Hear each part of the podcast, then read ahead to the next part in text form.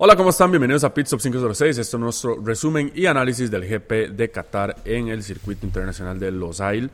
Somos Rodo Migueturo en Pitstop 506. Eh, como dijimos en nuestras historias, si no nos siguen en Instagram, por favor síganos en Instagram. Es donde siempre estamos más activos durante el fin de semana. Estamos ahí siempre poniendo unas, una cajita de preguntas para que ustedes nos tiren los memes, opiniones, todo lo que quieran sobre la carrera y sobre lo que sea el fin de semana. Entonces, para que no se les olvide darnos ahí like si es que no nos siguen.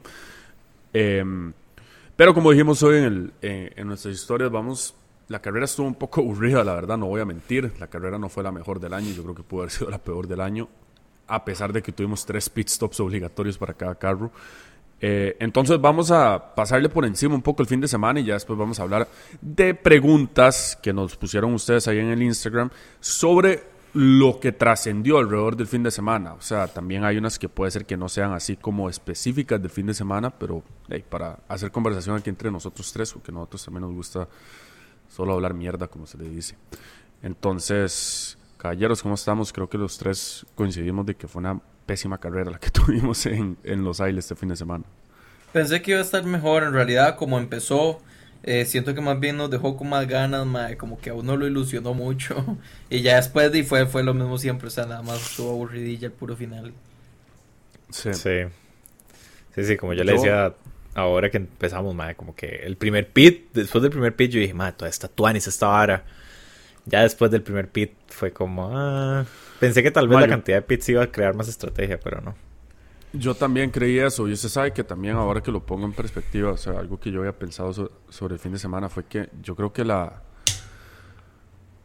¿Cómo se dice? Que la sprint race nos dio como alegrón de burro, porque hubieron como tres, tres safety cars en cuestión de 15 vueltas, bueno, en cuestión de las 19 vueltas del, del sprint, entonces, o sea, como que dio una buena imagen para la carrera que venía dentro de un día pero la carrera fue completamente diferente. O sea, fueron como tres sprint races en una carrera porque por los pit stops y fueron tres sprint races muy malas. Entonces, pues sí, Turo, no sé si tenemos una trivia para este fin de semana. Tenemos. Ustedes me dicen si quieren o no. No, la verdad no. No. mentira, mentira. Está cansado de perder este main, ya vi. A ver, mandémosle rápido. Sí, bueno, dele. Voy a tirar ahí las preguntas en, en el chat, como siempre. Vamos a ver qué, vamos a ver cómo nos va. Eh, super facilillo en realidad. ¿Quién ganó el primer Gran Premio de Qatar en el 2021? Ya sabemos que esta pista, eh, o bueno, esta carrera se ha corrido en MotoGP, pero en Fórmula 1 empezó en el 2021. Entonces, ¿quién fue el primer ganador? ¿Quién la estrenó? Max Verstappen, tres veces campeón mundial. Lewis Hamilton, ocho veces campeón mundial. Wink, wink. Walter Bottas o Sergio Checo Pérez. De ya, creo. Ma, yo sí que no me acuerdo de esto. Yo no me acuerdo, pero solo estoy bateando entre dos, obviamente. Hace dos años. Dos años y hondos. Ok, dale. Sí, suelten. Hamilton. Ah.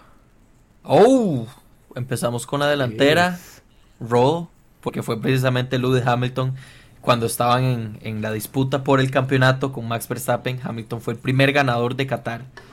Pero bueno, todo bien, vamos 1-0. Todo puede pasar, Shumi, sí o qué. Em, vamos con la siguiente pregunta. El domingo pasado, en la carrera de Qatar, eh, fue el aniversario número 17 del Gane 91 y último Gane de Michael Schumacher. Em, no sé si sabrían cuál fue esta carrera. Obviamente como es el aniversario 17, la carrera fue en el 2006, pero no sé si saben cuál carrera fue que hizo este Gane 91 y último. Opción A, Brasil 2006. Opción B, Abu Dhabi 2006. Opción C, China 2006. Opción D, Japón 2006. Media vuelta y pon. 2006 lo ganó Fernando Alonso, ¿verdad? Ah, es que lo peor de todo es que el calendario era tan diferente en esos años. Eh, ni crea, ni crea. Algunos, unos o otros, ajá. Sí. sí, digamos que por épocas de clima en ciertos países supongo que no se podría. O sea, se lo pongo así, el backend era casi que igual de Brasil, Abu Dhabi, Japón y China sí era el principio. Ah. O sea, esos Y tres fue estaban exactamente en esta fecha. Sí, porque este No domingo fue que se cumplió el aniversario. Ok. Ok. Bien Shumi, Ok. bien. Ahí. Dale ahí por descarte más o menos. Suelta en respuesta. Brasil. D. Oh, ok, ok. Precisamente fue en China 2006. Oh. Específicamente en el 2006 hubo una situación de cambio de calendario por el cual China se corrió más que todo a finales de temporada. Pero como ninguno la pegó, les tengo un punto extra muy interesante. Eh, ya hablamos de estos 91 ganes y bueno, que el último fue en China. Punto extra si me dicen a dónde fue el primer gane de Schumacher. Hockenheim, Suzuka, Silverstone, Spa-Francorchamps. Ya. No tengo la menor idea, honestamente. Del todo. Eh, de ahí voy a soltar un patazo, a ver qué. Suelte, suelte, suelten los dos. Hockenheim. Spa, me cago en la. Spa. Bueno, vamos 2 a 0. ya no hay forma que Shumi gane. Si quiere Shumi, si quiere, podemos hacer lo siguiente. Depende del roll, esta pregunta puede valer por 2. Obviamente sí, Roll, mándala parada. Estaba llevando la delantera por un montón. Sí, sí, sí, vamos a hacer esa. Así digamos, si, si. Shumi la pega, empatan, exacto. Nadie gana, pero Sí, nadie sí. pierde. Me gusta, sí, me gusta. ¿ok? ¿Cuántos pilotos en toda la historia de la Fórmula 1, cuántos pilotos han ganado más de tres campeonatos mundiales? Hostia. Opción A, 5. Opción B, 6. Opción C, 4. Como la cantidad sea- que lleva Betel. Opción D, Ajá. 7. No, Betel no lleva cuatro. Ah, no, sí. Pero Este una pregunta, una pregunta. Ajá. tres o más, o sea, tres, tres No, campeonatos. más. Ajá. Más, Más de, de tres. tres. Más de 3. Incluyendo tres. No, más de 3. O sea, de 4 en O adelante. sea, cuatro en adelante. sí. Ah, Esta pregunta es para demostrar que Max realmente no es tanto alguien, pero... O sea, que hay, hay otra gente que ha hecho más que él, pues. Entonces es más de 3. Cuando llegue a 4 podemos hablar. Conste, conste que no lo estoy buscando, ¿verdad? Conste Mm. que no lo estoy buscando, solamente Mm. estoy haciendo aquí numeritos. Solo tengo el teléfono en la mano por pura vara. Mae, Ajá. el teléfono está acá. el teléfono está acá, mae. O sea, El ma, el ma, yo no lo tengo en la mano, puedo- mae, el teléfono, el teléfono. Yo no estoy mae, usando, lo tengo yo en la mano. no soy la página de Fórmula 1. Sopas, perico. Tengo una idea, pero siento que me falta alguno. Un Pero toque, dele. mae. Suave un Ya toque, yo suave estoy. un toque, suave un toque, mae. Suave un toque, mae. Más de 3, ¿verdad? 3 no cuenta. Es que, es que sí, tengo unos ahí que sé que de fijo, pero es que hay un hijo de puto que no, no sé, mae. Bueno, ahí, mae, mandémoslo, a ver. Suelten, suelten respuesta. Cuatro. Ah. Cinco. Ok, ok. Les cuento quiénes son sin dar la respuesta. Ok. Alan Prost y Sebastián Vettel llevan 4. Ahí llevamos ¡Hue dos. puta la pro! Ajá. Juan Manuel Fangio lleva 5. Oh, shit, la cagué. Michael Schumacher y Hamilton llevan 7. Por ende, Madre, Schumi la se lleva el punto. ¡Sí! Y quedan ¡Oh! empates. Rodo no ganó. Schumi no ganó, pero Rodo no ganó. Eso es lo que importa. Let's y eso go, sería man. eso sería la trivia de Pitsop 506. Se lo juro que pensé Alan que iba a soltar otro más, iban a ser seis. Y yo, no, man. En realidad en mis notas Alan puse Prost. en, en mis notas puse que Schumi lleva 7 y Hamilton 8, porque internamente todos sabemos que Hamilton lleva 8, pero en números lleva solo 7. Mae, huevón, literalmente llevaba, o sea, llevaba los cuatro fijos, o sea, Fangio, Hamilton, Schumacher y... Prost y- se le y- fue, y y, Schumi. y Hamilton. Ey, Hamilton. Mae, y, y ese maldito Prost, mae, o sea, lo tenía en la mente, mae, y es Y que es era que Prosto pique. No, y es que Prost quedó empatado con Vettel, o sea, los dos llevan 4. Che, mae, maldita sea con Alan Prost, mae. bueno, y eso sería. Estuvo buena esa, estuvo buena. Jeez. sí. Bueno, Max Verstappen todavía no se une a los, a- al club élite de pilotos que tienen más de tres campeonatos del mundo, pero sí se une, sí se une al grupo que, que tiene tres campeonatos del mundo, lo cual no es poco. Eh, primer piloto en alcanzar un campeonato mundial en una sprint race Eh, vale recalcar eso, o sea, obviamente la sprint race es, algo de hace dos años, es algo de hace dos años, exacto, pero vale recalcar que es el primer piloto que alcanza el campeonato en una sprint. Pregunta, ¿ustedes qué opinan al respecto a eso? O sea, yo tengo varios comentarios, eh, no por ser Max, pero son negativos en realidad, acerca de cómo, cómo manejaron la situación. O sea, nada más les pregunto y les explico un poco. ¿Qué opinan ustedes que se dé un campeonato en una carrera sprint. Si no es una carrera, o sea, pues si es real, digamos, porque hay puntos, pero no es como el evento principal. Eh, ¿Ustedes creen que se debería hacer como este evento o, la premiación directamente en el sprint o esperarse un día y hacer el evento principal? Y ahora bien, el por qué les pregunto. En el momento en el que Max queda campeón en el sprint por la cantidad de puntos, ni, si fuera, ni siquiera fue porque ganó la sprint. Eh, a mí me, dio mucha playada, honestamente, Oscar Piastri. Mae ganó la carrera. Primero, no se lo celebraron porque el carro de Max se puso en la posición número uno. Número dos, las entrevistas post carreras. El primero al que entrevistaron fue Max cuando él quedó de segundo en el sprint. Y número tres, siento que mae, le quitaron la felicitación de Oscar Piastri. Y yo sé que es un sprint, pero es su primer gane, me explico. Eh, yo creo que se hubiera pasado siendo una carrera normal y quedando de tercero. O sea, me explico. O sea, no. Se ha visto cuando un piloto gana, o sea, no gana la carrera, pero gana el campeonato, se lo celebran igual a él y lo entrevistan a él, aunque haya quedado octavo. O sea, no. no obvio, obvio lo entrevistan, obvio lo entrevistan, pero digamos, si este mae quedó de segundo, porque no lo entrevistan de segundo? Y primero el ganador de la carrera. O sea, primero va la carrera y después va el campeonato mundial, me explico. De ahí porque está ganando el campeonato mundial, digo yo. obvio, obvio. Es, la es más importante el campeonato, por supuesto, pero no sé, o sea, me pareció, me pareció feo para Piastri, que no pudo saborear ese, esa victoria, me explico. Sí, claro, pero no van a entrevistar primero a Mbappé en la final del mundial cuando Messi acaba de ganar el mundial. es que Mbappé no hizo ni mierda. Disculpe, metió tres goles en la final, pero no estamos hablando de fútbol. Pero a eso voy, o sea, van a, van a hablar con el campeón del mundo primero. O sea, es el que está em, alcanzando algo importante. O sea, sí, pero tampoco, una sprint. Nada que ver poner el carro en la primera posición. O sea, yo sé que usted es el primer posición en la tabla de campeones, pero no en la carrera. Usted no ganó la carrera. Pero eso pasa también en campeonatos mundiales. O sea, se lo han hecho a Hamilton también. Se lo han hecho a Hamilton también. Sí, pero Hamilton puede porque es siete veces campeón mundial. Ah. Conste, que este ma empezó de que nada contra Max, ¿verdad? Y a Hamilton le han hecho lo mismo en ciertas carreras. igualmente. no, no, no. Eh, en realidad tiene razón, pero overall sí me dio un poco de playa como que le quitaran esa, esa felicitación a Piastri. Ese spotlight. Ese spotlight, sí, exacto. Em, Siendo rookie. A mí es que sinceramente yo me pasaría los sprint races por el culo, man. disculpen, mi disculpen mi chino. Eh, por el formato en que se está usando aún. O sea, yo sigo diciendo que el formato de, no, ni deberían de tener qualifying para la sprint y deberían de darle la vuelta al, a la tabla de posiciones del, del, del, campeonato.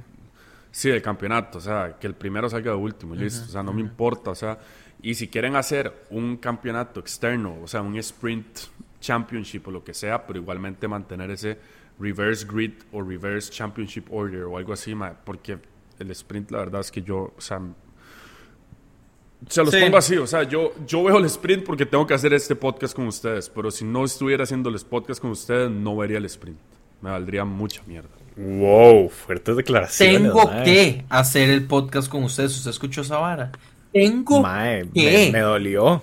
Debo bueno, porque voy, porque voy a ver, porque voy a hacer el podcast con ustedes, o porque quiero hacer el podcast con ustedes también, o sea, ahí, no, no, si ya no quiere pit stop, ya no quiere pit stop. Tranquilo, man. Ya eso fue el episodio no, pero sí lo entiendo, lo entiendo perfectamente. O sea, y tras de que no dura ni mierda, muy honestamente, o sea, no dura el sprint race más. Yo siento que dura como 10 minutos. Y en este hubo acción, más que en la carrera, extrañamente. Pero igual como que, como que uno no, no lo satisface, por decirlo así. No, no. Yo o sea, es que también le, da, le da falsas expectativas a la carrera. Vea lo que pasó cuatro safety cars, tres safety cars en una sprint race y después la carrera siguiente es una basura. Sí, sí, sí. Entonces... De, pero fue buena la sprint. O sea, es que esa es la vara que yo veo. O sea, trate de verlo acumulativo, trate de no verlo... O sea, es, tiene que pensar que el fin de semana es, el fin de semana, se ve todo completo, de viernes a domingo. y de ahí, por lo menos si la carrera del domingo es mala, Dima, por lo menos la sprint fue buena, me explico. Se disfrutó. A mí la sprint me gustó. Sí. Y siento que, o sea. También siento que le quita un poco de emoción de quali.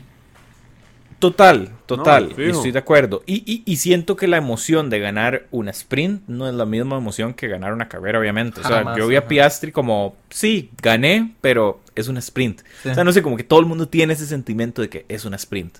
Entonces, ni a él lo vi como tan emocionado y, como es el podio, que le dan como una plaquita ahí, esto charral ahí, es como, madre, tome su plaquilla, tome su plaquilla, ¿verdad? O sea, no sé. Toda charral. madre, fue súper charral, en, desorden, creo que le dieron como el, segundo, le dieron primero la placa y después el tercero y después el primero, fue un desastre. O sea, overall creo que tal vez podrían estructurar un poquito más, pero es que no sé si hay una cuestión de tiempo ya habiendo corrido la, el shootout en la mañana y después, ¿verdad? Tener en la tarde la, la sprint. Entonces, ¿verdad? Y no sé cuál es. Es como celebre, pero no mucho, no se vuelva loco. Exacto, exacto. Entonces siento como que, ¿verdad? Pero ahí al mismo tiempo, puntos son puntos. Un campeonato mundial se gana por puntos, ya sea que se ganen en el staging que se gane, mientras genere los puntos.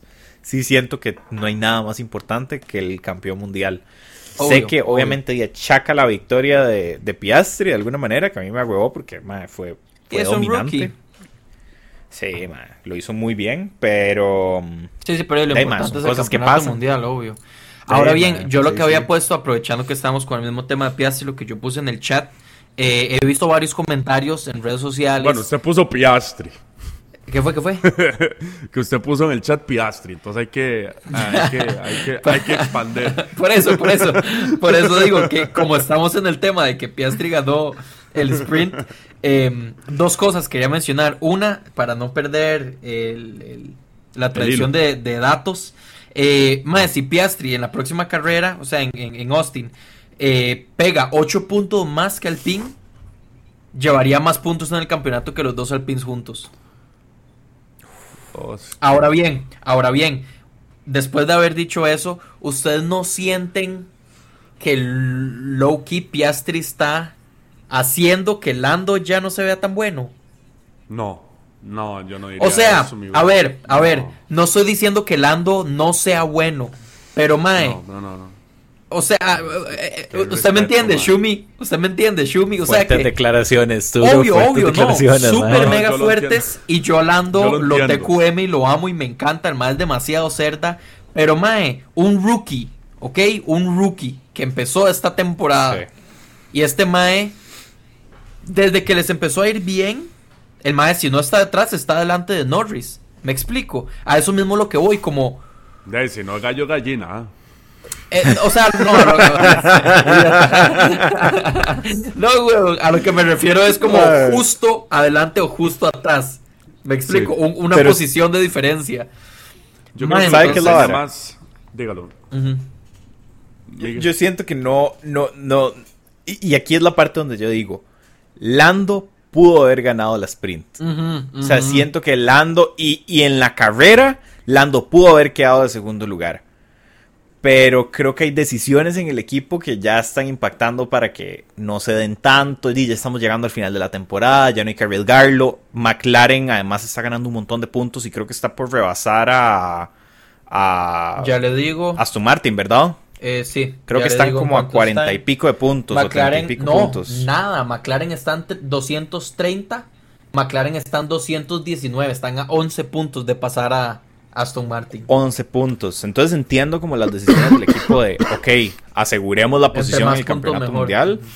Exacto, pero sí creo aún así que Lando es mejor que Piastri, no, más no achaco lo que Piastri está haciendo, porque para ser un rookie está haciendo ahora sorprendentes. Obvio, lo que voy es, Lando es bueno, es súper bueno, pero qué tan realmente bueno se ve o qué tanta diferencia se ve entre los dos cuando Piastri está tan cerca de él. Y obvio, el carro mejoró un montón, pero entonces ahí vamos con el tema de su mismo contrincante, ya teniendo los dos el mismo carro. Yo miraría a dos, a dos como puntos, digamos. Uno, no a qué tan entre comillas, para el que nos esté escuchando, o la que nos esté escuchando, entre comillas, qué tan malo es Lando comparado a Piastri, sino qué tan bueno es Piastri comparado eh, a Exacto, eh, a eso mismo voy, a eso mismo voy. porque Oscar Piastri ha sido el mejor rookie que yo he visto, yo creo, después de Sebastián Vettel, ¿verdad? No, obvio. De los mejores rookies que yo he visto en los últimos años en la Fórmula 1. O sea, el MAE de verdad, o sea, comenzó con un carro mierda, con un carro muy malo esta temporada y vea lo que pasa cuando le dan un buen carro. O sea, imagínense si Oscar Piastri hubiera comenzado con el mismo carro, o sea, hubiera sido una historia un poco diferente. Em, pero creo que aquí lo que enseña es qué tan difícil era manejar ese carro para Daniel Ricciardo. O sea, cómo, cómo usted tiene, o qué tan malo es Daniel Ricciardo también. O sea, no, no estoy diciendo que es malo. Es perrísima. sino qué tan, qué tan diferente, qué tan diferente usted puede ver. No, las grandes diferencias que usted puede ver entre los pilotos y su estilo de manejo entre, entre equipos. O sea, porque estamos viendo, a Ricardo le costaba mucho manejar este carro. Y también voy a una noticia que salió este fin de semana que va pegado al mismo tema. Y creo que fue usted, tú, el que, me, que mandó un video o del papá de Checo o era un señor mexicano, disculpe si no sé quién era, hablando de que al Checo, de que el, Checo, le iba muy del papá de Checo era, ¿verdad? de que el papá de Checo estaba diciendo que a él no le iba tan bien en el, en el, en el Red Bull porque el carro estaba hecho para Max Verstappen. ¿Y qué quiere decir eso? Que tiene más agarre adelante en vez de atrás y al Checo le gusta que tenga agarre atrás y no adelante. Entonces, también, o sea, están, están, es, es, ver ese tipo de diferencias. No quién es mejor y quién es peor, sino quién se puede aclimatizar o quién puede manejar un carro diferente al otro. No, no estoy diciendo de que el carro esté hecho para Piastri, porque ese carro está hecho para alguien, está hecho para Lando, pero ojo lo que pasa cuando tenemos dos pilotos que saben manejar un mismo estilo de carro. O sea, los dos son buenos, los dos están en los puntos, los dos pueden estar en el podio y los dos nos van a dar buenos resultados. Totalmente. Creo que son. Esa es la situación. O sea, creo que, como dice Rod, es, es el primer el piloto que se logra adaptar al carro y es que esa es la vara. Y esa vara del papá Checo a mí me sorprendió porque creo que, o sea, son declaraciones complicadas de fuertes, dar. Fuertes. Fuertes, mae, de un papá, de un piloto que al final está dejando mal a un equipo entero. ¿Eh? y a una marca tan grande como el Red Bull. No lo sabe. Está sacando las verdades que todo el mundo lo sabía, mae. O sea, yo podríamos tratar de sacar 10 clips de en este podcast de los últimos años diciendo el carro está hecho para Verstappen. O sea, no sabíamos que era understeer o oversteer, pero ya sabemos que es over. Over. Sí, over. Eh, sí, over, oversteer. es un carro que es un carro oversteer, o sea, que cruza además, digamos, ponerlo así en simples palabras. Entonces, o sea, solo está sacando las verdades. Que es bueno, no, no es bueno, pero tampoco creo que agregue o quite, agregue o reste, digamos, las palabras del papá de Checo. No, obvio, o sea, no es como que Red Bull va a decir, uy, mal, lo que dijo el papá de Checo nos va a arruinar. Obvio, no. Ya no le firmamos el contrato por su tata. pero, pero, mae, yo, yo siento que alguna. O sea, obviamente esto creo que frecuentemente pasa cuando los pilotos de Red Bull entran a. Bueno, los pilotos que han corrido con Max, cuando ya van llegando al final de la carrera, al final de su carrera o su tiempo en Red Bull empiezan como a decir este tipo de comentarios. Entonces me parece que es como un patrón que se ha venido viendo en todos los pilotos y de, claramente demuestra que es verdad, ¿verdad? Sí, o sea, no sé. Los carros, los carros están hechos para un piloto. O sea, están hechos para un piloto. Y el otro piloto va a tener, o, o, está hecho para los dos pilotos, pero a uno le favorece un poquito más que al otro. O sea, siempre le va a favorecer a uno más que al otro. O sea, y este, digamos, este carro de Ferrari, ¿a quién más le favorece? Uno, dos, tres, Carlos Sainz. y creo que si lo hubiéramos dicho, todos lo hubiéramos dicho Carlos Sainz. ¿A quién le favorece más el McLaren? Por ahora yo diría que Oscar Piastri. El Mercedes, yo diría que le favorece más a George Russell. Entonces, o sea, podemos ver eso en todos los equipos de la Fórmula 1. O sea, Turo, man, Turo, man, o sea, no, no, no, me venga, man, no me venga, vea que yo dije que, a, Carlos Sainz le favorece más a la Clerc, man. es que no, no, suave, suave. ¿Quién va primero en Ferrari? ¿Quién lleva más puntos en Ferrari? Sí, mae, pero eso ¿Quién no lleva importa en este más momento. puntos o sea, en Mercedes? Mae, Realmente a quién le ha ido mejor, o sea, quién está haciendo más rápido. Sí, ma, eh, bueno, eh, para mí George Russell es más rápido que Hamilton esta temporada, por No, mucho, sí, cualquier cantidad de veces Hamilton más bien es el que lo ha estado alcanzando y que tienen que pedirle que dé el campo o que deje de Sí, sí. atrasar. ¿Y cuántas veces es Hamilton el que lo tiene que alcanzar? Todas las carreras. Pero lo pasa. Sí, lo tiene que alcanzar. O sea, Hamilton siempre está jugando el, el, el, el, el- ¿cómo se dice? El, el, eh, siendo el, chaser, digamos. o sea, que lo está siguiendo, que lo está ratón. Exacto. Entonces, pues, eso es lo que yo diría. Em, lo de Piastri, volvemos, volvemos a lo de Piastri. Mae, a lo que comenzamos. Lo de Piastri, digamos, de que le quitaron ese spotlight en la sprint race, yo siento que sí fue un poco feo. Además de que como que Max Verstappen y a Red Bull les valió como tres conchas, digamos. O sea, fue como, o sea, eh, linda, ganamos. O sea, como si los más vienen ganando siete años consecutivos como Mercedes. O sea, por lo menos Mercedes celebraba como si no hubiera un mañana todos los pinches campeonatos. Red Bull, Max Verstappen. Ay, muchas gracias, el carro estaba muy bien, mae. O sea, buenísima temporada. Y, y yo como, mae, o sea, dame algo más, brother. O sea, mae, yo me estoy despertando todas las pinches carreras para verte ganar, mae. Mínimo, mínimo, quites el cinturón y comienza a saludar a nadie ahí en Qatar. O sea, o haga algo. Pero, no sé. De, para o que sea, vea lo aburrido que está ese mae, yo siento como Sí, que claro. ya se ha vuelto repetitivo y muy rápido, mae. mae, sí. Sí, yo, yo creo que sí. Y, y, y eso también nos da una imagen en, en la mente de Max Verstappen. O sea, lo competitivo que es. O sea, lo que el Mae de verdad le está aburriendo, estar ganando. O sea, ¿cuántas veces? O sea, ok, sí, uno se puede aburrir de ganar. Uno se puede aburrir de ganar. O sea, siempre. O sea, uno, uno como un animal, eh, como una, o sea, como animales queremos ser challenge. Sí, si no hay ser- desafío. ajá. Exacto, queremos desafiados, queremos ser desafiados. Pero igualmente está ganando, le están dando buena harina, está ganando en el deporte más tuanis del mundo, en lo que el Mae siempre ha soñado, y vea que tres años ganando y el Mae, eh, o sea, ya no me importa. Entonces, eso también es una, una parte de Max Verstappen que nunca hemos visto, o sea, lo competitivo que es ese Mae. O sea, ese Mae quiere, quiere otro campeonato como Hamilton y él en 2021, o sea, lo quiere sea con el que sea, pero quiere a alguien ahí, ahí con él dándose todos los fines de semana y tener que preocuparse por alguien, no tener que preocuparse por el checo, porque por el checo no se va a preocupar Ah. el mae.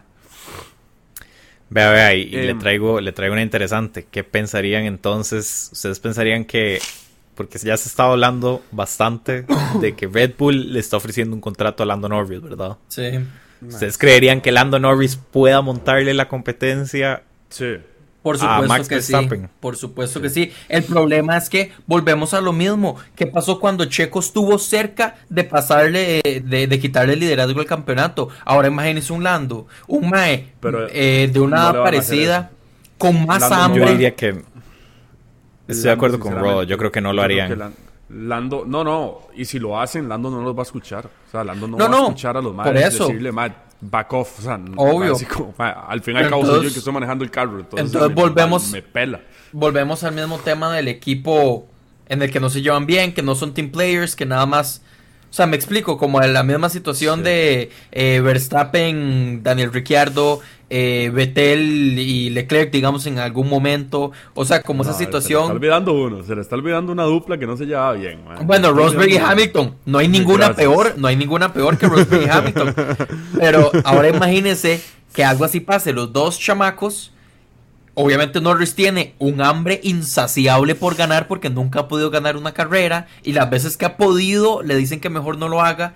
Entonces, ¿qué tan qué tan explosivo o qué tan peligroso para el equipo podría ser eso? Me explico.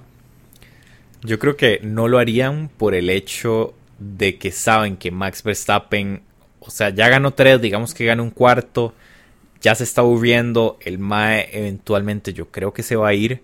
Sería una buena inversión traerse a Lando, darle cariño al Mae y que Lando sea el próximo campeón mundial de Red Bull por quién Sí, sabe pero hasta años, que, si es hasta que Max se- hasta que Max quiera retirarse. completamente, pero si lo a Ferrari. Bueno, no, ¿Quién no creo, pero. ¿Quién Uno nunca quita? sabe. O sea. Ahora digo, bien, todos los pilotos quieren estar en Ferrari, ¿no? Hipotéticamente, Ferrari fan, man. Everybody's a Ferrari hipotéticamente, fan. si este mae se va a Red Bull, ¿quién quedaría en McLaren con Piastri? Ah, mae, yo creo que meterían tal, yo sí, yo creo que meterían a quien sea y Piastri lo harían ese first driver, mae, le pondrían todo el amor del mundo y meterían tal vez, yo pensaría que a alguien con más Yo devolvería a Hamilton, yo devolvería a Hamilton que termine su carrera ahí. ¿O sabe qué? ¿Sabe qué sería tu año? Alonso. El checo en McLaren, mae. El checo en McLaren, mae. No, el checo ya estuvo en McLaren y le fue mal. Al checo le fue mal en McLaren, no, mae. Alonso. Mae, pero McLaren ha cambiado mucho. Se les está olvidando a alguien, mae. Se les está olvidando. Daniel Ricciardo, eh. No, no. Alguien que yo, mae, quiero ver en la Fórmula 1 hace rato, mae. Drogovic. ¿Qué? no sé. A Patricio el Pato. Ah, sí, el, el Pato. El pato, El no mames, güey. El Pato, El Pato Howard, man. el Pato, bro. Tiene razón, tiene razón. Obviamente subirían al Pato, man. O sea, les haría sentido deshacerse de, de Lando en cierta parte para subir al Pato que el mexicano trae demasiada harina, trae demasiado marketing. Pero ¿sabe qué la vara? Podría, o sea, ya se han visto transiciones de ese tipo y podría ser un completo fallo, mae. ¿En qué sentido? Podría, podría ser un debris, por darle un ejemplo. Wow. ¿Será? el pato corre, el pato corre en IndyCar, no corre Fórmula E. El pato corre en IndyCar, no la Fórmula E. No importa que corre en Indy. ¿Cuántos, cuántos años tiene el pato ya, mae? no sé, mae, pero como 27, 28, por ahí. Ya, ya le digo, ya le digo. Ya le digo, ya no, le digo. mi banda. No, mi banda, no, man. Yo siento que ese man ya está como arriba de los 25. No, no, no, está jovenzuelo. O sea, tiene como la edad. No, tiene como 24. No, eh, sí, 24, del, no, del 99, cumple el 6 de mayo. papi, de mi es un año menor que yo, damn. Sí, man. Obvio, pa. Y, ahora imagínese Chucky, que es 2000. Uf. Man. Qué ganga. Em, vamos a pasar ya a diferentes temas que se nos están cargando. Eh, ¿Qué pensamos de Qatar con el tema de que los pilotos llevaron su cuerpo al límite? O sea, como en general. Ah, estaban hechos mierda. Eso es lo que yo le estaba diciendo a Shumi. O sea, decidieron cambiar como el tiempo del año en el que hicieron la carrera, porque el año pasado fue más como un tipo otoño-invierno en Qatar y en este, en este caso fue más bien un verano, más se vio muchísimo peor que todo Singapur junto y Singapur se conoce como la carrera más demandante, mae, pero nunca se han visto tantos pilotos así, o sea, que se ranchan encima, que se desvanecen, que se les baja la presión, que se desmayan, mae, o sea, me explico, es, fue impresionante ver como al Chile una carrera corta o sea, no por distancia, sino porque el circuito es pequeño. Madre, como una carrera despedaza el alma de un ser humano, me explico. Madre, duro una cosa antes de que sigamos. Madre, ojo Miguel con la camisa de McLaren, ¿verdad? El fin de semana que, que Piastri gana una carrera y Pierre Gasly queda de nuevo fuera de los puntos. Qué duro, bro. Pero ¿saben qué? Estoy lentamente. Eso fue Pero ¿saben qué? Pero ¿saben qué? Pero ¿saben qué? A la mierda Gasly, diga, ya a la mierda Gasly, más mejor, más ya. No, no, no, no, no. A la mierda el pin, man. Gasly, siento que todavía. ¿Sabe qué? Gasly McLaren podría ser un buen fichaje también. Pero no. le estoy agarrando amor a Piastri, man. Entonces creo que todo bien, si Landito decide irse a Red Bull, ma, ahí tengo la chimita Red Bull para cuando corra. Y creo que me voy a hacer fancillo de Piastri, ma. Piastri, Piastri se está, ojo, Piastri se está ganando el corazón de muchos, ma, honestamente. Por eso yo nada más puse Piastri, en general, así, Piastri. Mae, y es que el ma es humble, es tranquilo, o sea, es, ese ma tiene la personalidad perfecta para ser un campeón mundial. Entonces, mae, me recuerda de hecho mucho a ver ahorita Max. O sea, muy relajado, muy tranquilo con sus comunicaciones. Es un mae que logra mantener como, totalmente, pero mae se mantiene frío durante todo momento. Me explico, puede ganar, puede perder. ¿Usted pensó que así iba a ser él cuando pasó todo este tema de Alpine McLaren? No, jamás. Yo pensé que ese mae tenía un colmillo el carajo, pero creo que el que tenía el colmillo ahí era Mark Webber, que ese mae sí, no se deja de nadie, entonces creo que por ahí viene la cosa. Pero no me esperaba la cómo es Piastri ahorita. La verdad no me lo esperaba. Debo decir que no lo vi mucho en Fórmula 2. Entonces no sé mucho de su career. Pero me sorprendió. Me sorprendió heavy.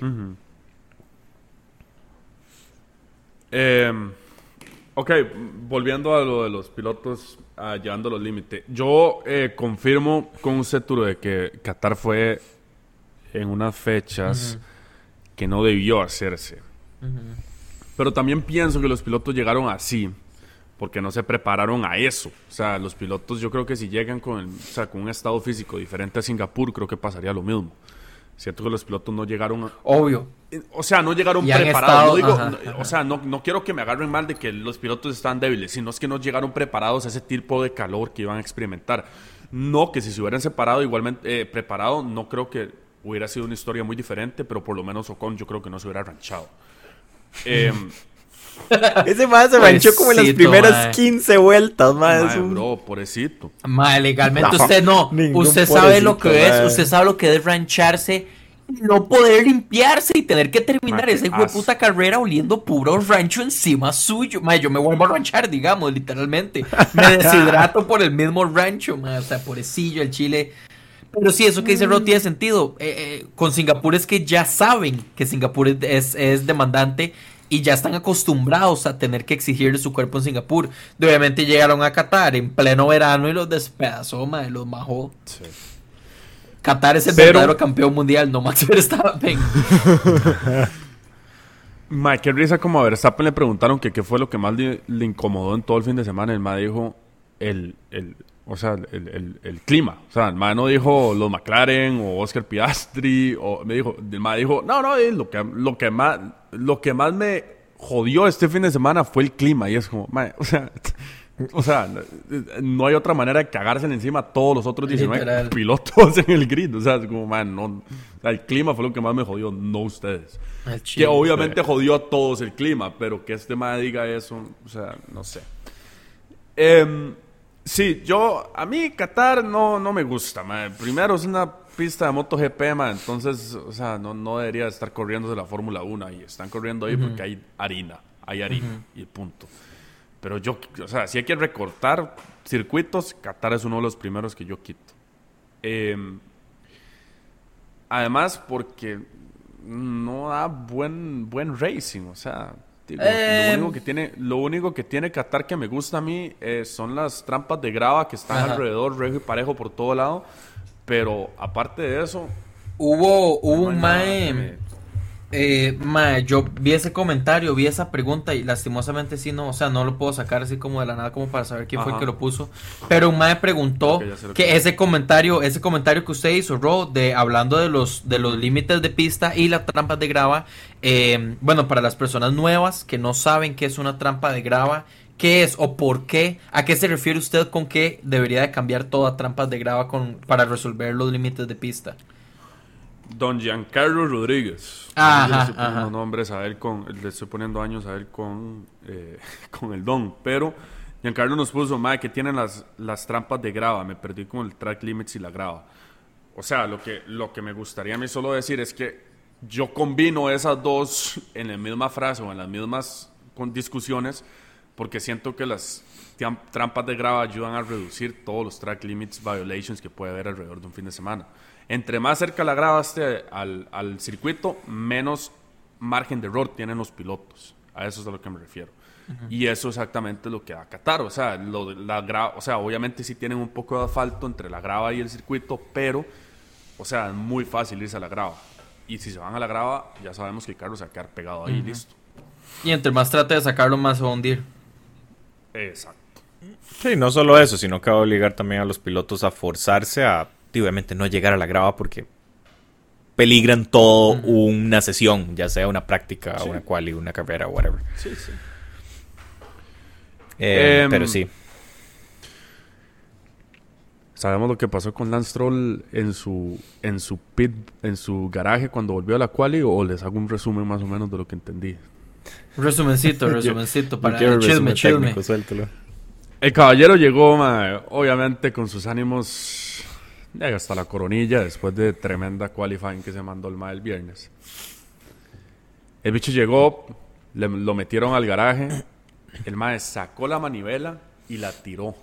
Una manivela de cuántos son, Turo? Las manivelas de 20 mil dólares, 20 mil euros eran, una cosa Como de, de, de, 16 a 20 mil. Una hora así. El dicen que, que el mae tiró la manivela a la mierda.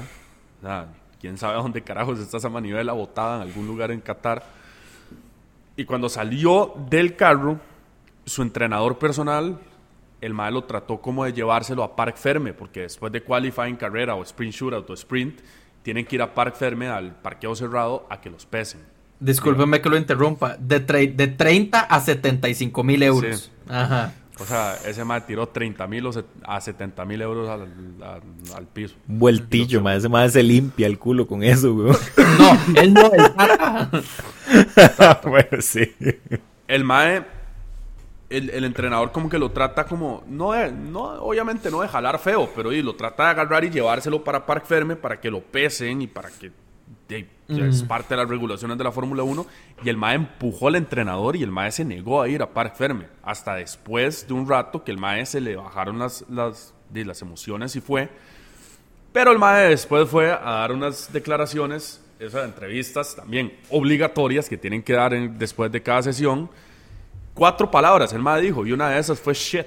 Entonces, eso también va dentro de una fianza que está, bueno, o de las penalidades que están viendo de todas las infracciones que hizo Lance Troll en cuestión de 10 minutos.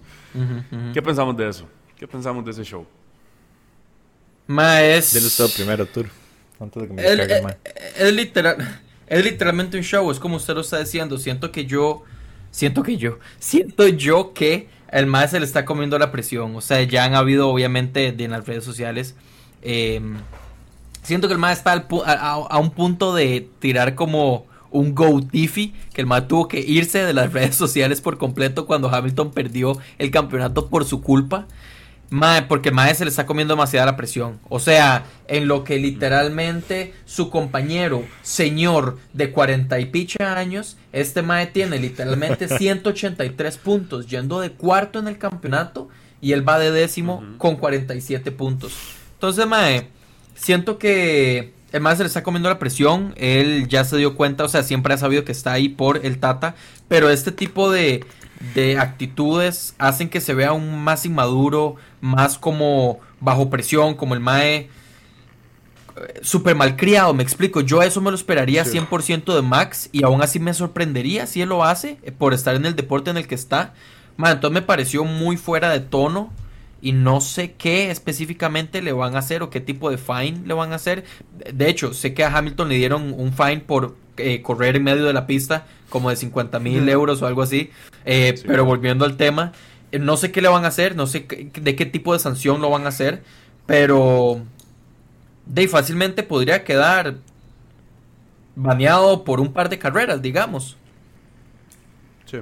Y me parecería justo por la reacción que tuvo y por el trato que hizo, o sea, el, ah, no es un ambiente profesional de el deporte más caro del mundo con, o sea, el deporte de motor más eh, arriba del mundo. Eh, sí, exacto. Entonces, sí, no, no me pareció para nada Tuanis. Me dio hasta risa en un momento como, yo no sabía si era cierto no. Me explico, como, que, o sea, ¿qué le pasa a este chamaco, mae? Parece mi, ni siquiera mi sobrinillo de 8 años, me explico. Exactamente. Ahora sí, hágase. Puerta para Ah, no, no, no me lo va a cagar tanto, pero es...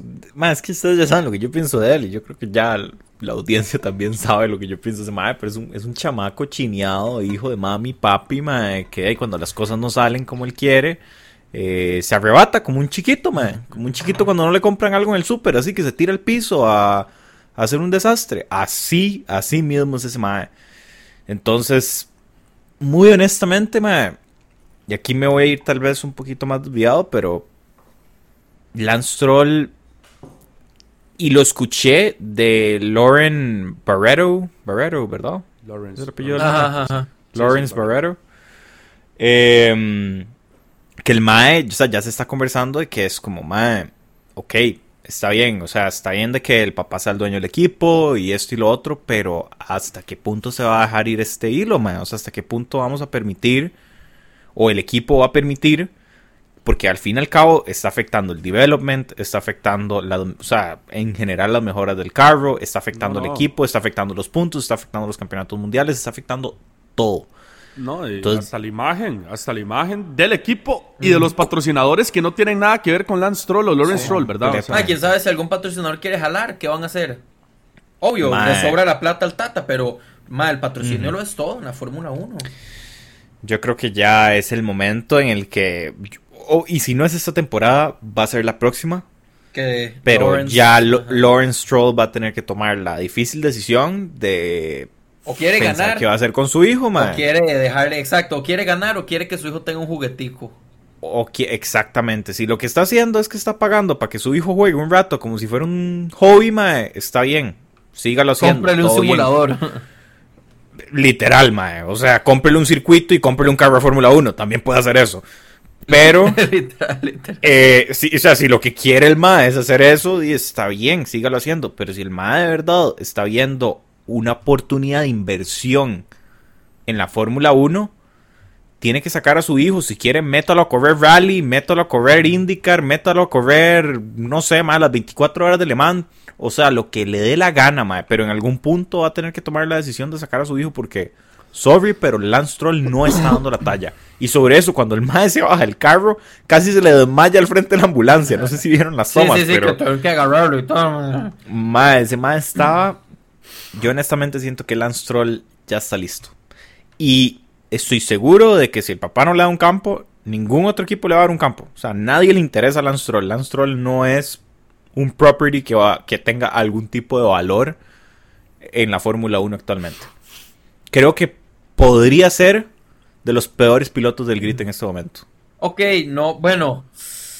Sí. Con el carro que tiene, el performance que está dando, podría ser de los peores. Sí, sí, que creo.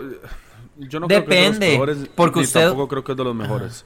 Creo que es como mid, mid low. Sí. O sea, no, o sea, no es, no es de la mitad para arriba, pero sí es de la mitad para abajo y hay mejores, hay peores pilotos que él. Em, o sea, no voy a decir que es peor, pero digamos Gasly sigue abajo de él. Y no es hate, genuinamente no es hate porque es solo un punto de diferencia. Pero digo, también los carros, es que Aston Martin tampoco ha estado tan bien que digamos últimamente. Fernando Alonso sí, pero digamos usted mismo nos mandó por Instagram que precisamente el tiempo de Fernando Alonso en quali fue peor que el de Vettel el año pasado. Y lo digo de esa forma porque Vettel realmente no le fue tan bien en Aston Martin.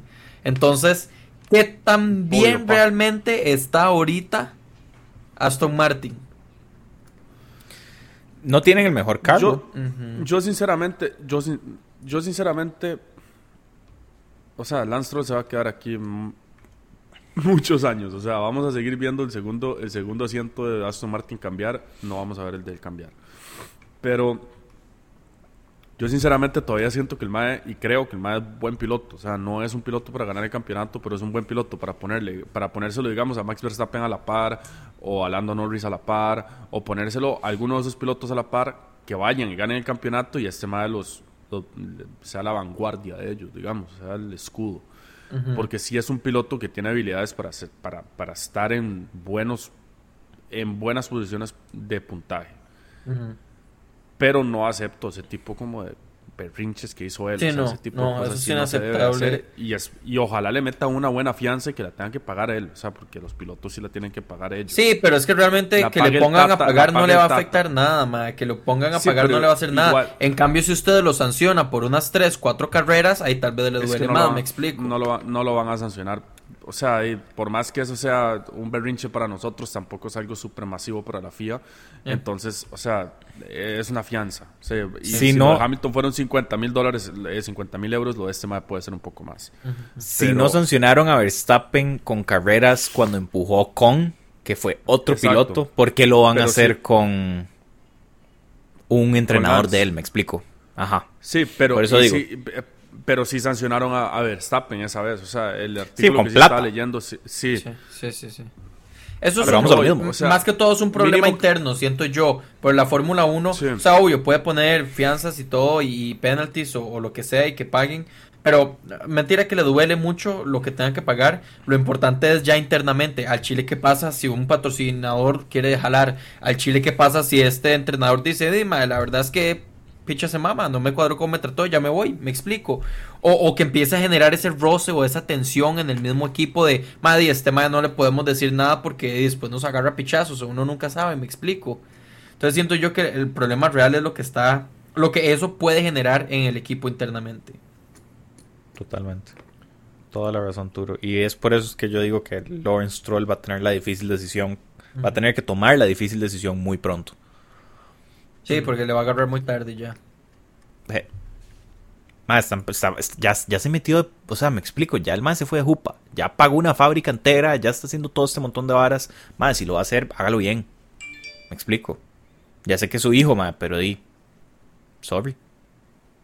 ¿Qué pensamos de un, décimo equipo en la Fórmula 1, me gustó, me gustó ese tema, me gustó ese tema porque lo habíamos conversado anteriormente, que qué puede ocasionar un equipo más. Eh, bueno, hay varios, varios circuitos que no tienen campo para poner un paddock más, por decirlo así. O sea, bueno, el paddock es toda la vara, pero no pueden poner un establecimiento de pits más para un equipo. Eh, un 11 equipos significan dos carros más, o sea, más...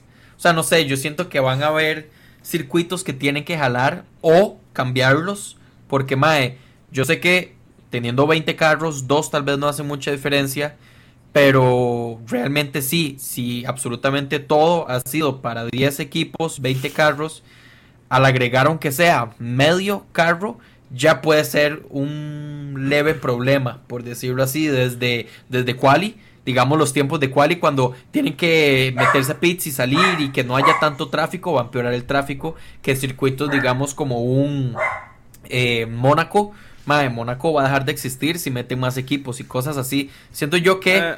tal vez no lo pensaron tan bien o tal vez se precipitaron mucho. La Fórmula 1 sí ha tenido más de 10 equipos en su historia, ¿verdad? Y recientemente tuvieron como a 12 equipos cuando Manor y no me acuerdo qué otro equipo estaba. Eh, sí se fueron cayendo y los últimos como 10 años o 8 años hemos tenido 10 así fijos. Por eso, cuando empezó el Hybrid Era, que los carros han sido más grandes. Sí, nos ha ido, exacto nos ha ido muy bien con 10 carros y como dijo Lawrence Stroll, volviendo a la familia Stroll, si algo funciona, porque hay que cambiarlo? O sea, ¿para qué vamos a cambiar algo que está funcionando bien? Algo que está dando buen racing, algo que está dando buenas cosas. Yo lo único, único, único por lo cual me gustaría ver un, segundo, un, un décimo equipo en la Fórmula 1, porque estoy completamente opuesto que debería de venir otro equipo, es solamente si a mí me dan, si a, si a mí me dicen, ma, este equipo viene, van a invertir un, trillón de millones, o sea, lo que sea, ¿me entiende? Y lo más van a contratar a Verstappen y van a tener a, Carlos Sainz en el equipo y lo más van a contratar a Mercedes para que sea su, su equipo, su motor y van a copiar, o sea, van a tener el mejor chasis de la Fórmula 1. Para que lo más, o sea, y lo más van a estar peleando en el podio todos los fines de semana. Pero si, me, si, a mí me llegan y me dicen, más es un décimo equipo, ese hijo de putas van a empezar abajo, otra vez, o sea, va a haber otro equipo más abajo que ni siquiera vamos a ver en la tele. Entonces, ¿para qué carajo quiero ver yo? A eso mismo me refiero. A, eso mismo me refiero con el tráfico. O sea, si no llegan a pelear por lo menos al cuarta, la cuarta posición de campeonatos, mae, ¿qué tanto va a valer la pena? O sea, ¿qué, ¿qué tanta diferencia van a hacer más que solo tráfico si no van a estar peleándose con un Hamilton, con un Russell, con un Lando, Piastri, Max? Bueno, quién sabe si alguien va a poder pelear con Max, pero si no llega a estar en una buena posición digamos como un Aston ahora, que tal vez la primera temporada sea medio medio, las primeras dos porque se están acoplando y yo sé que Aston ya era Racing Point, Force India, etcétera, etcétera, pero si ya un equipo nuevo, yo le doy por lo menos dos, tres años máximo en que se acomode y ya esté peleando por la cuarta, tercera posición del campeonato. Más que ni le daría tiempo, o sea, o sea, pues tampoco puede pedir mucho. Los otros, usted le está quitando, usted le está quitando plata a los otros 10 equipos de premios a final de temporada. O sea, para estar ahí solamente de últimos haciendo ni mierda. O sea, le está quitando plata a un Williams, a un Haas, a un Alfa Romeo. pero es que ve a Haas, cuando Haas entró, el man les fue mejor al principio que les está yendo ahora, digamos. sí, pero por lo menos entraron con buenas ganas y entraron con buenos resultados. solo fue un año. Pero porque, la, porque pegaron bien esas, esas regulaciones cuando entraron, porque pudieron hacer bien el carro, pero después, y obviamente les fueron cambiando las regulaciones tres veces desde que llegaron, y los maes se les ha ido a la mierda, o sea, obviamente, entendible. Entonces, yo, no, no, gracias, yo no quiero ver un décimo equipo en la Fórmula 1, o sea, sinceramente, no, no cambian algo que esté sirviendo. Don Miguel, sé que he estado un poco callado.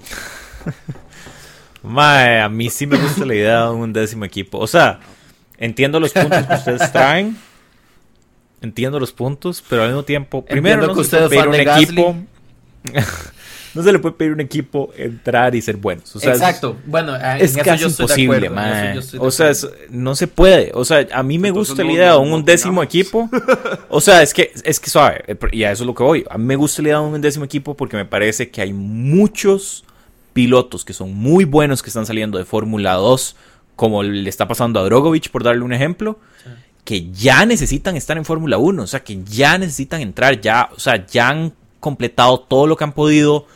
Son pilotos que tal vez pueden ser buenos, pero solamente no se les da la oportunidad porque no hay espacio. En su momento fue Piastri, también de Brice. Exactamente, o sea, ya ha sucedido. Piastri, Piastri sí, o sea, entonces es lo que yo digo, estamos perdiendo talento que podría estar fogueándose, aunque sea en la última posición, como le está haciendo el. Bueno, creo que eso es una, pésima ejemplo, pero sí, Sargent. Daniel Ricciardo. eh, cállese, no, se me caga Daniel. Pero, pero, pero sí creo que es una buena oportunidad para traer un equipo. No importa, man, no importa que sea, o sea, Obviamente no quiero que entre un Haas, porque no quiero que sea un equipo que literalmente esté pellejeando sobrevivir cada, cada que temporada. Que tenga tres asientos en el paddock, madre, que esa playada. o sea, sí, eso no es lo que yo quiero. Sí quiero que, que, sea una buena marca, que venga a invertirle buen dinero y que, madre, no importa. Lo compararía tal vez con un Alfa Romeo, madre, o un futuro Audi, whatever. Algo parecido, madre, algo así que esté empezando ahí medio, medio atrás en el grid. La verdad es que no me interesa dónde esté en el grid, muy honestamente. Porque puede ser que un año esté adelante, puede ser que el otro año esté en la parte de atrás. ¿Y o puede ser que sea un Williams, que nunca sube y sigue ahí atrás, me explico. Entonces. Y que ah, pensamos, y que pensamos que, sea Andretti el que propuso este, este cambio. De que compre Haas. con la harina. Ajá. Que compre Haas. O sea, que compre Haas. Haas está en un pésimo lugar. Estoy seguro que ese mae llama a Gene Haas y le dice, mae, le compro su equipo de mierda. Y el mae le va a decir, sí, por favor. O sea, ¿cuánto ofrece? El mae se lo regalo, 100 dólares. ofrézcame 2 dólares y se lo doy. O sea, eso mismo les iba a decir. Dólares, eso mismo una les coca, iba a decir. huevón, y ya. Porque putas quieren comprar, o porque putas quieren meter uno nuevo en vez de comprar uno que ya está armado. O sea, porque, quieren empezar de cero. equipo gringo, para tener otro equipo gringo en la Fórmula 1, para pues, pero mae, exacto. No, mae. O sea, a mí eso de los pilotos, ok, sí, tiene todo el sentido del mundo. Todos los pilotos deberían de tener eh, oportunidades. También que haya más asientos por si acaso contratan una mujer, que sería algo increíble y algo muy bueno para el deporte. Aston Martin. Pero, que soltaron una para hacer la práctica. Sí, a Jessica Hawkins. Pero, pero, mae, son los 20 mejores pilotos del mundo, mae. O sea, son los 20 mejores pilotos del mundo y así se ha visto, mae, y así tiene que ser. Y, mae, y Drogovic, o sea, si vos no sos mejor que Logan Sargent y no lo has enseñado, estás mamando, compa. Y Drogovic es dueño de un equipo de la Fórmula 2, casi que, o es dueño de una, o sea, la familia de él es dueño de una constructora en Brasil. O sea, el mae trae la plata. Entonces, si Logan Sargent trae plata, él también trae plata. O sea, nadie que está entrando la Fórmula 1 no trae plata. O sea, hay más, hay más que traen más y otros, pero hay más que traen plata. Siempre van a traer plata. Entonces, Drogovic o Debris en su momento, lo que sea, no los están contratando por algo, por algo. O sea, algo vieron en su competencia. Sí, ¿Usted le volvería a dar chance a mí con este un décimo equipo? No, porque no va a haber un décimo equipo, porque no lo tendría. Cállese, pero si llega a haber un, un, décimo equipo, ¿usted le daría uno de esos asientos a Mick? Digo, obviamente, se lo daría. Dice, si yo soy el team principal, se lo doy a Mick y llamo a Betel, O sea, pero, pero, pero no, no, o sea, es que yo ni siquiera estoy viendo. O sea, aún falta, ¿verdad?, que la Fórmula 1 y sus 10 equipos aprueben eso, ¿verdad? O sea, esto solo fue que la FIA lo aprobó, ¿verdad? También es que la gente los cree 10, que ya es algo Los 10 fijo. tienen que aprobarlo, eso es algo importante de Bueno, creo que, creo que hay una mayoría, tiene que haber una mayoría, lo cual ahí sí no, no sé, pero la Fórmula 1 más sus equipos tienen que aprobar la, inicia- la iniciativa de un décimo equipo y que va a traer Andretti al, al grid y qué va a hacer él y, y cuánto vas a invertir. O sea, esto también no es así como, venga, o sea... Sí, no, la- bienvenido, que- sí, no, que- no, no. Financieramente tiene que hacer sentido para la Fórmula 1, para Andretti y para los otros 10 equipos. Porque aquí todos estamos tratando de sacar harina de donde, de donde siempre se, de donde se pueda. O sea, entre, entre todos sí. como marca. Yo lo dejo así. O sea, y si queremos más carros en la Fórmula 1, podemos hacer cada cinco carreras que cada equipo mete un carro extra. Tres carros cada cinco carreras. ¿Te imaginas? Una hora Está sí, una hora sí loco. Vacilón. 30 Una hora sí carros. vacilón. Se imagina. ¿Sabe cómo es la única manera que yo creo que estaría de acuerdo con usted? O sea, siento que si entra un décimo equipo, no deberían de tener el mismo budget la Fórmula 1 para darle los premios a esos equipos. Sorry. No, es que- Pero el tienen que sacar harina. Si El van a meter un décimo es porque tienen que sacar harina a la Fórmula 1. Y, si que no lo van a hacer, plata- entonces que no ajá, lo hagan, man. Y que esa Que no lo plata se invierta. Ajá. Eso no va a cambiar, eso no va a cambiar, porque los más se quieren quedar el- el- la parte grande, la gorda, el cheque gordo. Yo entiendo. quedar como usted, La como usted se quiere, gorda. Como yo me quiero quedar el cheque gordo, como usted se lo quiere quedar y Arturo se lo quiere quedar y todo el mundo que nos está viendo se quiere quedar el cheque gordo a final del mes, mae, la Fórmula 1 se quiere quedar el cheque gordo, entonces les tira ahí un, un premio de consolación a todos los pilotos, a todos los equipos, como así, sí, tomen 5 millones, mae, yo me quedé 250 solo en usted y en su mercadeo, más los otros mil millones que me dio Red Bull, o sea, ¿me entiendes? No, no, no los más no van a- no, no son tontos, o sea, no le van a decir, sí, sí, mae, ok, vamos a subir 10 millones el pot. Entonces, cada Deberían, lleva- deberían. Cada quien se Es lleva un que- millón más. Eso no Ahí es la parte donde yo digo, porque al fin y al cabo, ma, los Están pilotos trayendo tienen responsabilidad. Sí, están trayendo más harina, están trayendo más sponsors. Al mismo tiempo, ellos ¿Sabe tienen responsabilidades con la Fórmula 1, ma, y si están teniendo esas responsabilidades es porque la Fórmula 1 va a pagar, ma. ¿Sabe por qué Así que digo? Esa es la parte que yo... esa- ahí estaría de acuerdo con usted. Si no van a traer la plata, no lo hagan. ¿Sabe por qué se lo digo? Porque yo ese tema lo saqué de una entrevista que le hicieron a James Bowles, team principal de Williams. Y eso fue lo que él dijo. No van, o sea, nos quita plata tener un décimo equipo. Sí. A final del año nos va a quitar plata. A todos. A todos nos va a quitar plata. Y él dijo, yo no estoy de acuerdo en eso, de que venga un décimo equipo, porque me va a quitar a mí un porcentaje de lo que puedo ganar, o de décimo o de un décimo. O sea, me va a quitar plata y es plata que le tengo que dar yo a este hijo de puta para que siga quedando un décimo y el mae que vino a hacer ni mierda. Hijo de en- puta de en- Sargent. es que sí. Básicamente, o sea, les... Ma, es como... Ay, no sé. O sea, no, no, no, no, no. no.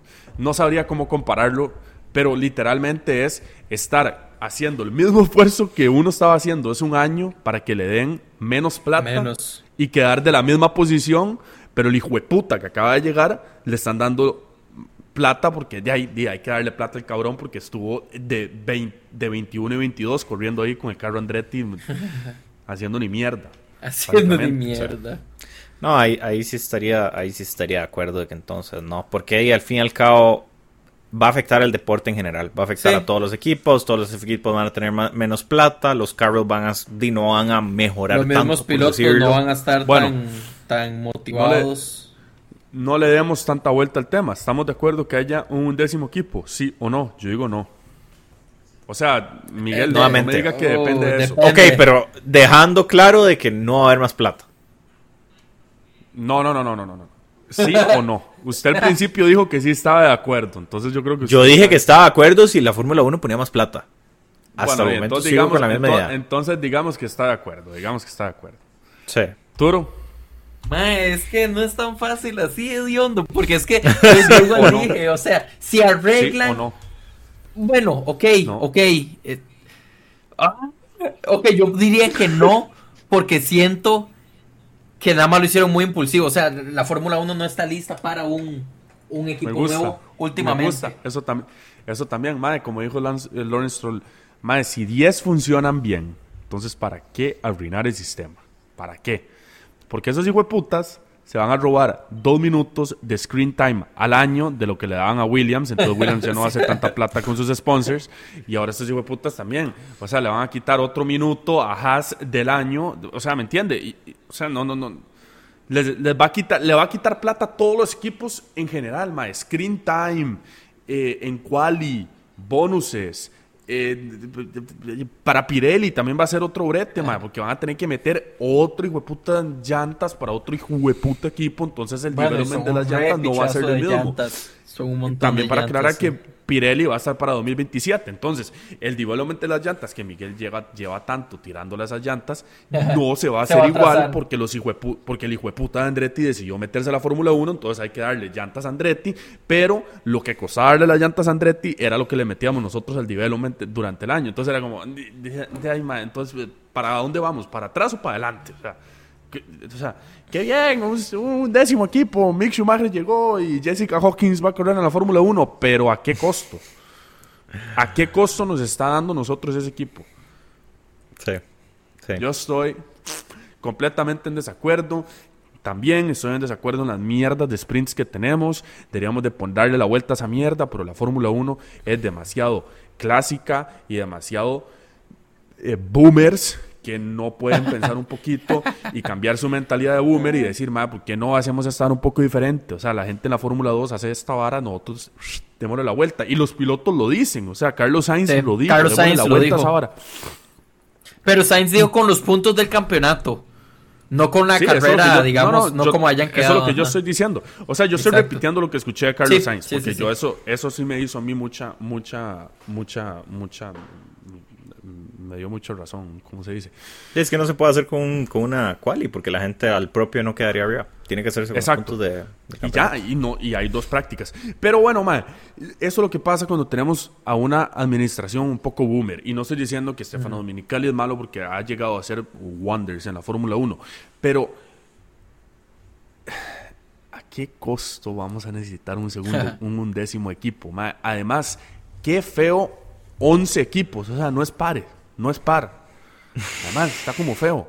Entonces, dentro de cinco años, ah, un duodécimo equipo, mae, va a llegar, eh, yo no sé, mae, va a llegar Elon Musk y va a querer montar un Tesla, mae, pero a ese mae hay que darle un motor que no tire, que, que sea completamente eléctrico, pero el mae quiere estar en la fórmula. No, no, no, gracias, no, gracias. O Jeff Bezos con Amazon Prime y toda la vara. No, man, no gracias. La película de Iron Man 2 que Tony Stark tiene su equipo y él maneja.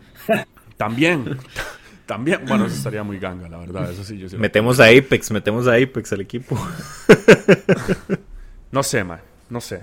Yo me fui un rant ahí, man, porque la verdad es que detesto un poco el hecho de que fueron muy prematuros, como dijo Turo, que concuerdo perfectamente con eso. La FIA fue demasiado prematura aceptando esa vara y ahora la Fórmula 1 está con la aja en la mano porque estamos entre esos dilemas de que la mitad de la Fórmula 1 no lo quiere, la otra mitad no sabe y el otro tercio es como, bueno, hey, veamos qué. Y los fans estamos... y los fans estamos divididos, ma. Entonces, o sea, como que la, Dominical y toda su gente, ma, están ahí ahora tomando una decisión que, que ni deberían de estar tomando que deberían de estar tomando. Andretti, quédate o en NASCAR o en la IndyCar y si no tenés equipos ahí, no sé mucho de Volma, si tenés equipos ahí, quédate ahí, si no, montalo en Indy, montalo en la Indy. Y hace un equipo ahí y te vas a la Fórmula 1 si ya traes un equipo que pueda ganar. Pero a mí, a mí esa vara de que venga un mae aquí desde cero, que el va a tener subsidiadas unas fábricas aquí en Illinois y después otras en Inglaterra, a mí no me las hace. A mí no me las hace. No me las hace. No, gracias. Hater. Sí, un fucking hater, pero es que no, no, no quiero. me da pereza, me da pereza tener que ver a otro hijo de puta equipo atrás, madre. Porque peleando por el quiso meter el carro ahí solamente. pero ¿qué pasa si dinamiza más el grito? ¿Dinamiza qué, huevón? Si se lo estoy asegurando que el mae va a estar de 22 y 21. O sea, se lo estoy asegurando. pero puede que, se, puede que haga buen racing entre los que están atrás en el grid, puede que ayude a que ahí se estén dando más entre Haas, Williams. Por favor, por favor, por favor. O sea, ¿cuántas veces hemos dicho usted y yo, mae, qué buena, qué buena pelea la que están echándose los Haases, pero cuántas veces de verdad vimos esa pelea usted y yo en la tele? Nunca, porque no la sacan. Uno lo ve ahí como Hulkenberg, como Hulkenberg y Albon cambian de posiciones en el, en el cosito ese y después llega y después llega Sargent y salta un décimo y después se baja 20 y uno como, ¿qué pasó ahí? Pero uno no lo ve, uno no lo ve.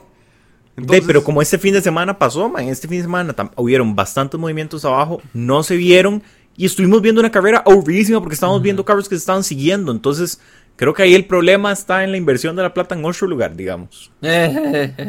También No va a cambiar, man. No va a cambiar. ¿Sabe por qué? Vamos a lo mismo, compa. No le van a quitar a Max Verstappen y a Red Bull y a Ferrari y a Mercedes y a Aston Martin, que trae los mejores patrocinadores, y McLaren, los mejores patrocinadores de la Fórmula 1, como los vemos en su camisa, no le van a quitar screen time a todos esos patrocinadores para poner el hijo de puta carro del Andretti Cagón, mae, que lo único que trae es Andretti escrito en el, en el engine cover. O sea, no, no, no, no, no, no van a hacer eso. Es como volver al Has ruso. Sí, exacto. Exacto, exacto. Entonces, no. Con la marca de fertilizantes. esa, fue, esa fue la vez más ajá en la mesa madre, que yo he visto en mi vida en la Fórmula 1. Como si alguien llegara a ver la Fórmula 1 y iba a decir, uy, güey, puta, voy a comprarle fertilizantes. Uy, el por donde está manejando. Ah, ese fue el fertilizante. Puta. Voy a, voy a mandar a pedir esa vara desde Rusia, madre, para que me traigan Uralcali Premium, madre, para ir a tirarle al, jardín, madre. Pero va con bomba incluida, playo. oh, shit. Ah, era muy amigo, muy amigo de Putin, el compa, ¿verdad? Entonces, sí, entre, entre, entre mentira y mentira, ¿cómo es? Entre, no, entre broma y broma, la verdad se asoma. Sí, cuidado, cuidado, no le llega un poco explosivo el fertilizante un poco multiusos, es multiusos. bueno, bueno, no puedo con eso. Ya, hasta aquí llegamos, man. Es que quita hasta la tierra, me explico. no son solo los parásitos del zacate, sino que lo deja limpio. hasta la raíz llega ese fertilizante. hasta la raíz. Bueno, el hasta la llega y hay un hueco así en el patio. no, no, no. Usted lo echa, usted lo echa al día y la bomba dura como 20 horas o 16 horas en explotar. Entonces usted ya en la noche llega, se, se va a dormir y ¡BOOM!